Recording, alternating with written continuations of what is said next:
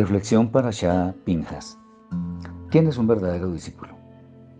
En esta parasha podemos leer una porción interesante en la que Yoshua, fiel discípulo de Moshe, fue designado para continuar la labor comenzada por su maestro, que era llevar al pueblo de Israel a la tierra prometida.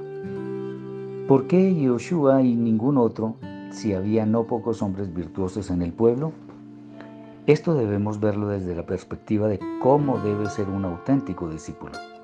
Aunque en movimientos no judíos se habla mucho de hacer discípulos, realmente no se está cumpliendo con este objetivo. Y hacemos esta mención teniendo en cuenta que tal cosa está muy arraigada por el mundo sin tener en cuenta el sentido real de lo que es hacer un discípulo. Y ello debe ser clarificado de manera que no caigamos en errores que nos pueden llevar a verdaderos desastres espirituales. Entonces, es bueno decir que un discípulo, desde la óptica de las escrituras hebreas, es una persona que, en pocas palabras, es una copia al carbón de su maestro, sin pretender ser mejor que él. Esto significa que el discípulo está totalmente identificado con la manera de pensar, de comer, de hablar y de hacer las cosas de su maestro, y actúa en consecuencia. Un caso muy interesante es el del apóstol Kefa, o sea, Pedro, quien al negar a Yeshua tuvo que ver cómo alguien le insistía en que aún su manera de hablar lo descubría como discípulo de su maestro. Esto significa que Kefa era un muy fiel discípulo, pues incluso hablando se descubría la huella que Yeshua estaba dejando en él. En el caso de Yeshua, respecto de Moshe, sucedía otro tanto. Este hombre no se separaba de su maestro, lo que le llevó a elevarse espiritualmente, tanto que fue comisionado por el Eterno mismo para terminar la labor de Moshe. Es más, uno de los libros sagrados lleva su nombre, honor que ni siquiera detenta su maestro. Por tanto, un discípulo es alguien muy especial. Es quien ha permitido que su maestro le instruya, le moldee, le ayude y sea su gran mentor en todo, de manera que llegue a una superior estatura espiritual. De aquí que no nos es ordenado ir buscando gente para que sean discípulos, sino más bien hay que hacer discípulos lo cual es una diferencia muy grande, de hecho abismal, entre los dos conceptos.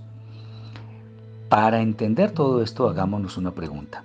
Podríamos pensar que un maestro parado en un escenario lleno de gente, invitando a las personas a ser sus discípulos, puede tener la seguridad de que quienes, por ejemplo, levantan la mano en señal de aprobación, van a ser realmente sus discípulos?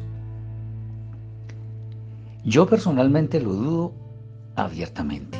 Por el contrario, quien desea aprender busca afanosamente un maestro. Es al contrario de buscar discípulos, lo cual implica que está dispuesto a dejarse enseñar sin pretender saber más que su maestro. De hecho, buscarse un maestro sí es un principio fundamental que debe practicar un verdadero creyente.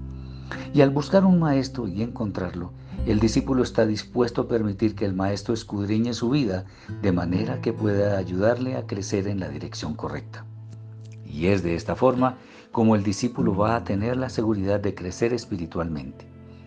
La comunicación entre maestro y discípulo va a ser entonces frecuente e íntima en el sentido de que el maestro puede conocer hasta los más pequeños detalles.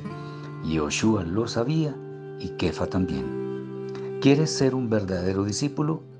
Búscate un maestro, pero que ese maestro sea alguien que ame la Torah y tenga un muy buen conocimiento de ella, que tenga un testimonio intachable y que sea una persona a quien dé gusto seguir y de la que se puede aprender.